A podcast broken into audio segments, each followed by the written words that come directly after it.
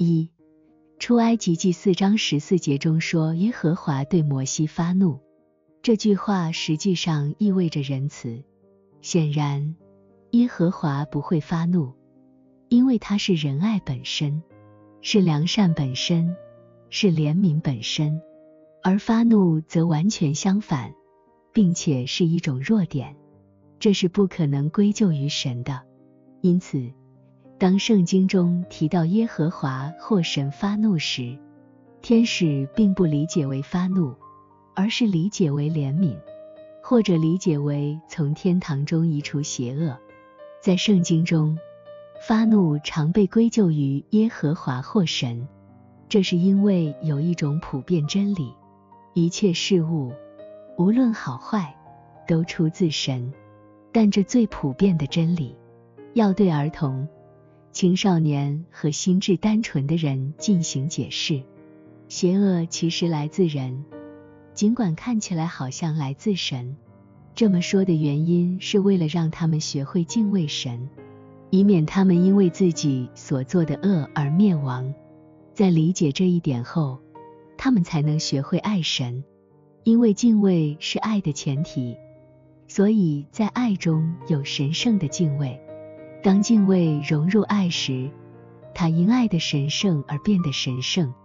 那时，人们不是因为害怕主会发怒和惩罚，而是害怕违背他，因为这会折磨他们的良知。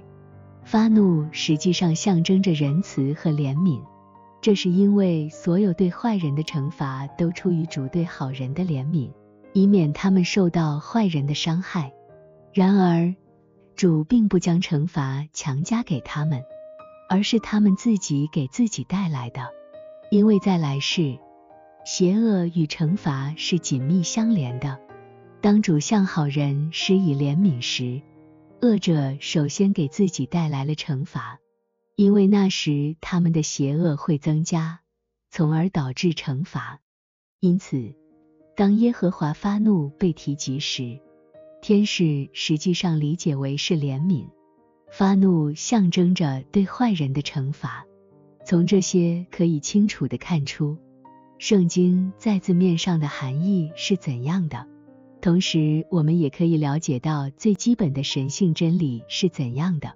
显然，这是基于外在的表面现象。这是因为人类往往只相信他们所看到和从感官中感受到的东西。而对于他们看不到或感觉不到的东西，则持怀疑或不信任的态度。